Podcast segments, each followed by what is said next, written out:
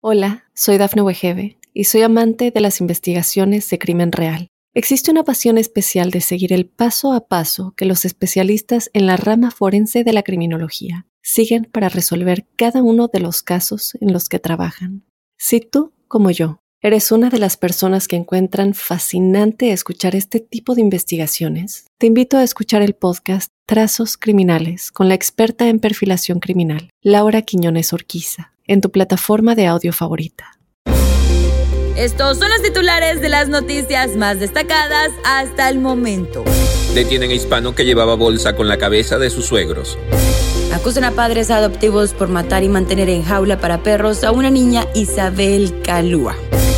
Corte confirma bloqueo de orden de Biden para vacunación de trabajadores.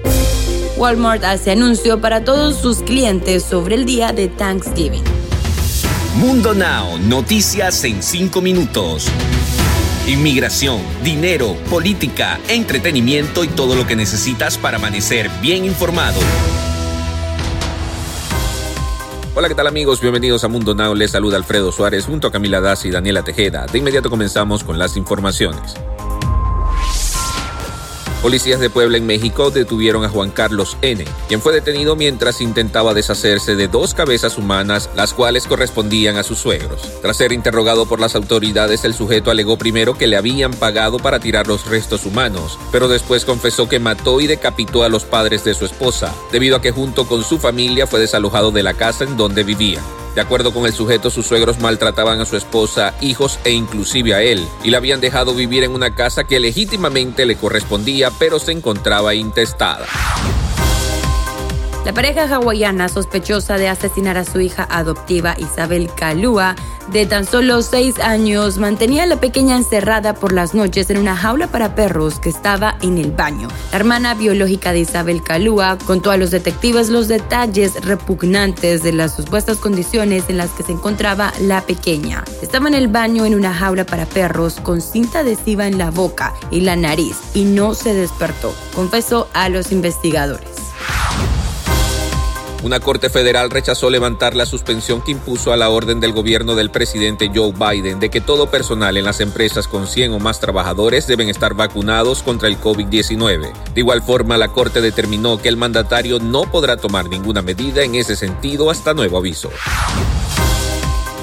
De acuerdo a un comunicado emitido por Walmart en agradecimiento a sus empleados por la labor realizada este año, no abrirá sus puertas este jueves 25 de noviembre, Día de Acción de Gracias, con motivo de ser una forma de agradecimiento a los trabajadores que realizaron un gran labor durante los años pandémicos. Hasta el momento no han dado a conocer los horarios para el viernes 26 de noviembre, el cual es el famoso Black Friday, pero un día antes del Thanksgiving abrirá con horario normal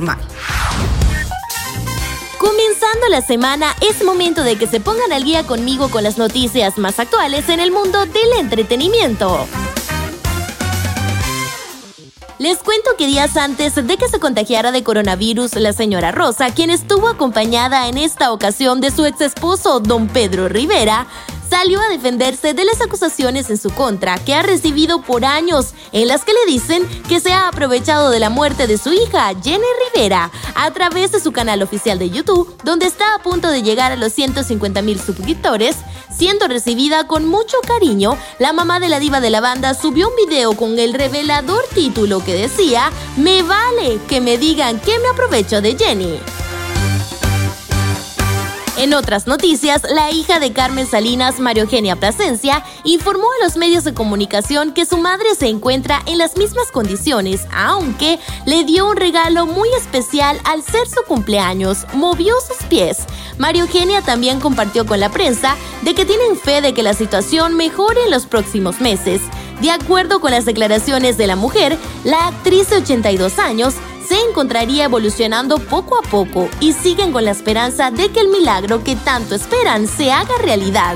En los últimos días sigue con un pronóstico reservado y mencionaron que los tres neurocirujanos que asistieron al hospital dieron el mismo diagnóstico. Hay un daño irreversible en su cerebro. Deportes. Y en los deportes, España logró su pase directo al Mundial Qatar 2022 después de derrotar 1-0 a Suecia con gol de Álvaro Morata en la recta final del juego para mandar a los escandinavos al repechaje por parte de la UEFA. Por su parte, Portugal, con Cristiano Ronaldo en cancha, perdió 2 a 1 ante Serbia, resultado que dejó a los visitantes clasificados al Mundial de Qatar 2022 y a los lusos obligados a disputar el repechaje en busca de un cupo al torneo orbital. Y para despedirnos los dejamos como siempre con una frase de Mundo Inspira. A veces la adversidad es lo que necesitas encarar para ser exitoso. Recuerda ampliar estas historias y muchas más al ingresar a www.mundohispánico.com. Les informó Alfredo Suárez, Daniela Tejeda y Camila Daza. Nos escuchamos en la próxima. Hola, soy Dafne Wegebe y soy amante de las investigaciones de crimen real. Existe una pasión especial de seguir el paso a paso que los especialistas en la rama forense de la criminología siguen para resolver cada uno de los casos en los que trabajan. Si tú, como yo, eres una de las personas que encuentran fascinante escuchar este tipo de investigaciones, te invito a escuchar el podcast Trazos Criminales con la experta en perfilación criminal, Laura Quiñones Orquiza, en tu plataforma de audio favorita.